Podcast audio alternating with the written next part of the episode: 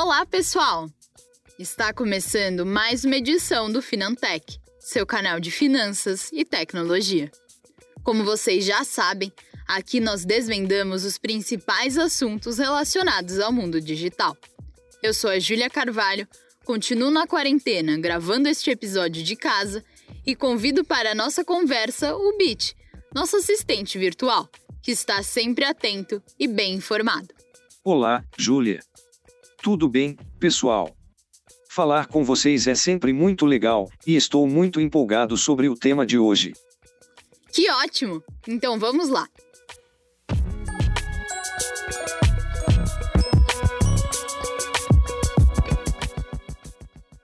Já falamos aqui sobre bancos digitais, fintechs, insurtechs e outros frutos da transformação digital. Chegou a hora de tocar num assunto que parece um pouco ameaçador, mas que é indispensável.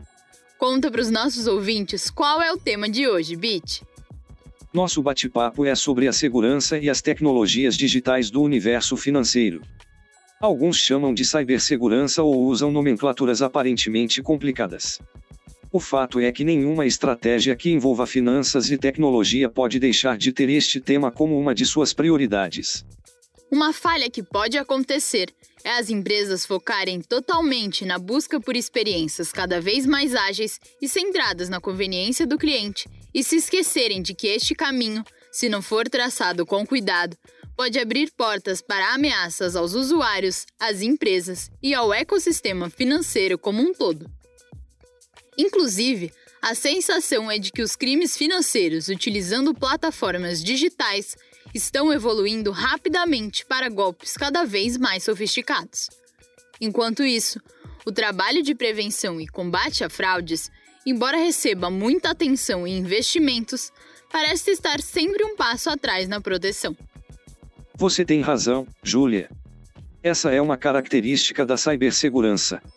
À medida que os golpes são aplicados, a indústria financeira desenvolve tecnologias e métodos para bloqueá-los. Por isso que a criptografia constitui ferramenta essencial, não só para serviços financeiros, mas também para todas as operações que necessitem de proteção adicional à informação. A forma como essa tecnologia decodifica dados faz com que eles não sejam usados facilmente por hackers, mesmo se forem roubados. Por isso, é fundamental que todos os dados armazenados nos computadores de uma instituição financeira sejam criptografados.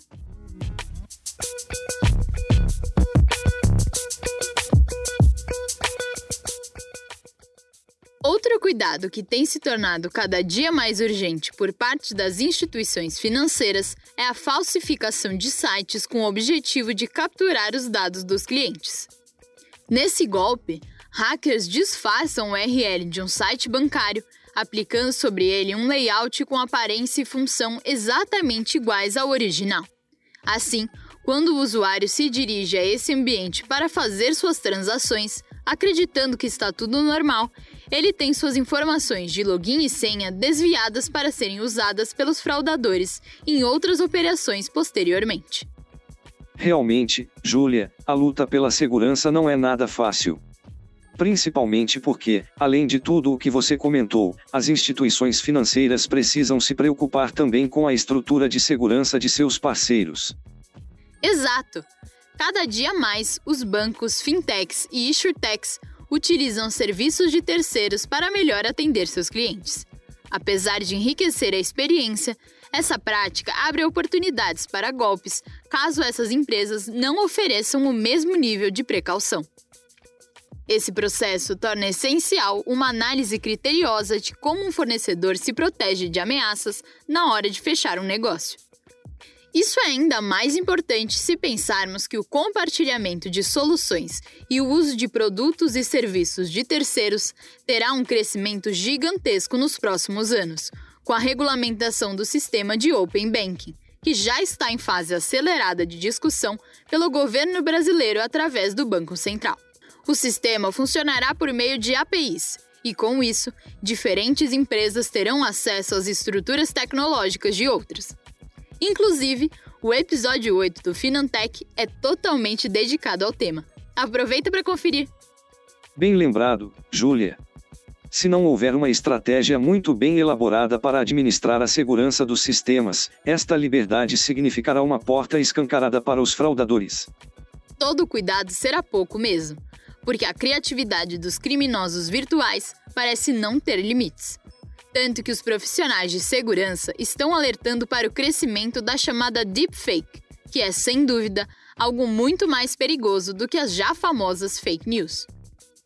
Verdade, Júlia. Aquilo que parecia ser coisa de filme de ficção já está sendo usado por criminosos virtuais, como utilizar um vídeo com a aparência de uma pessoa e substituir a voz dela por outra quase idêntica. Realmente, parece coisa de cinema. Uma pessoa que você conhece e na qual confia, mas pode não ser ele mesmo, e sim um hacker. Bem-vinda aos novos tempos, Júlia. A mesma tecnologia que permite à humanidade fazer tantas coisas boas, também pode ser usada de uma maneira tão traiçoeira. É assustador, Bit. Mas o que nos conforta é saber que empresas, governos e sociedade estão conscientes desses perigos.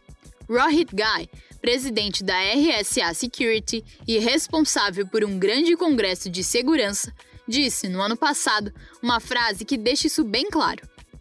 A confiança é para a economia o que a água é para a vida. Essa declaração foi dada justamente em um fórum para 40 mil membros da comunidade de segurança, que envolveu fornecedores, especialistas e entusiastas do assunto. Na ocasião, o evento procurava justamente debater ideias sobre como as organizações, os fornecedores e a indústria de segurança cibernética podem continuar a fazer o melhor para entregar um mundo em melhores condições para gerações futuras. Isso é verdade, Júlia. Ninguém pode dizer que a indústria não está mobilizada para enfrentar estes desafios. Segundo estimativas, o setor de segurança de TI deve atingir quase 4 bilhões de dólares na América Latina somente em 2020. Um crescimento de 12% em comparação com o ano anterior. Recursos esses que estão sendo empregados na utilização de tecnologias e instrumentos que desempenham um papel fundamental para permitir que as ferramentas de proteção atuem de uma forma preventiva nos eventos de segurança. Inclusive, aproveito para trazer um depoimento super bacana do Sérgio Muniz, diretor de vendas na América Latina das soluções de Identity and Access Management na Thales, empresa que é líder global em tecnologia com soluções, serviços e produtos em diferentes mercados, como aeronáutico, espacial, transporte, identidade e segurança digital e defesa. Olá! Hoje vamos falar sobre o uso de senhas para acessar diversos serviços. Em 2004, Bill Gates, então CEO da Microsoft, anunciou a morte das senhas. Ele falou algo mais ou menos assim: Não há dúvida de que com o tempo as pessoas vão depender cada vez menos de senhas. As pessoas usam a mesma senha em sistemas diferentes, escrevem as senhas num papel e simplesmente não alcançam o objetivo final de proteger o que realmente importa. 16 anos depois, nós temos situações ainda antagônicas sobre o uso de senhas. Se por um lado nós já acessamos alguns apps dos nossos bancos no telefone com usuário e biometria, ou seja, sem senha, por outro, nós também conhecemos ao menos uma pessoa que usa o seu cartão de crédito com um post-it no verso, onde está escrito PIN para autorizar uma transação na maquininha.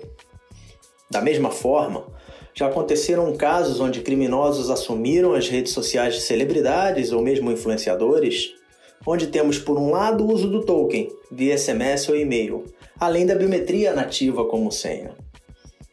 E por outro lado, também já aconteceu do uso desta mesma senha muitas vezes já comprometida em algumas dessas violações de dados em redes sociais, como sendo a principal senha para as nossas transações bancárias e para acesso a redes e sistemas da empresa onde a gente trabalha.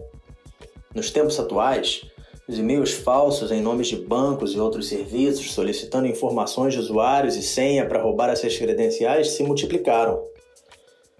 Nunca coloque seu usuário e senha a partir de um link em um e-mail que chegou para você e muito menos o token se você já fizer uso deste método. Sempre clique no app ou no site que você está acostumado a acessar deste serviço.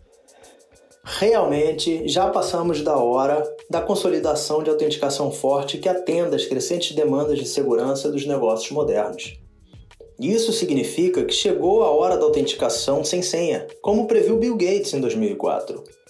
Sempre que estiver disponível pelo seu provedor ou sua empresa, use um método mais robusto de autenticação com token e biometria, melhorando os níveis de segurança e também a sua conveniência, pois será uma senha menos para decorar ou mesmo escrever, o que a torna ainda mais vulnerável.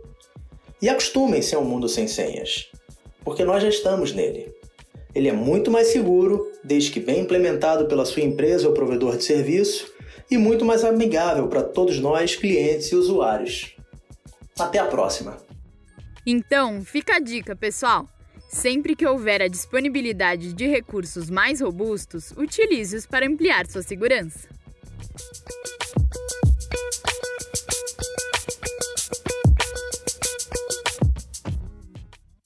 Me tranquiliza saber que existem pessoas, empresas e instituições se dedicando e investindo para garantir o máximo de proteção, mesmo num ambiente tão desafiador. O que nos resta é torcer por eles. É isso que faremos aqui no Finantech e permaneceremos atentos para trazer todas as informações. Se você se interessa por segurança nas tecnologias digitais do universo financeiro, é só ficar ligado aqui, porque esse é seu canal de tecnologia e finanças.